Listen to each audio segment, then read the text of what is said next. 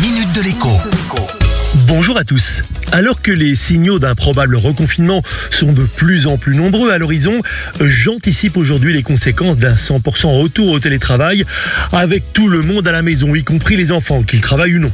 Vous êtes connecté par câble ou via la fibre, mais vous souffrez plusieurs fois par jour, voire plusieurs dizaines de fois par jour, de micro-coupures Eh bien, ce n'est pas normal harceler le service technique de votre opérateur afin qu'il procède d'abord à des tests à distance et fort probablement vous envoie ensuite un technicien. Gratuitement, cela va sans dire. Plan B, demandez à changer votre box internet. Dans mon cas, eh bien, le remplacement de la box a résolu le problème des micro-coupures.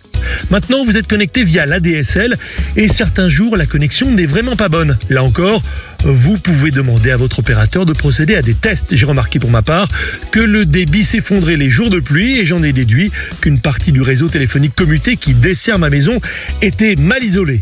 Est-ce dans la maison ou sur la ligne à l'extérieur? Là encore, des tests poussés pourront vous le dire. Maintenant, vu que le confinement c'est probablement pour demain, manière de dire c'est pour bientôt, n'hésitez pas à commander à titre préventif une carte SIM chez un opérateur qui fait des promos. En ce moment, on trouve des forfaits à 15 euros avec 200 gigaoctets de data par mois. C'est largement plus qu'il n'en faut pour pouvoir faire face, aussi bien pour télétravailler que pour regarder quelques séries ou quelques films. Pour faire simple, dites-vous qu'avec 1 giga, on peut regarder une heure de vidéo en streaming en qualité normale. Autant dire que 200 gigas conviendront à la plupart des usages normaux sur un mois. À demain.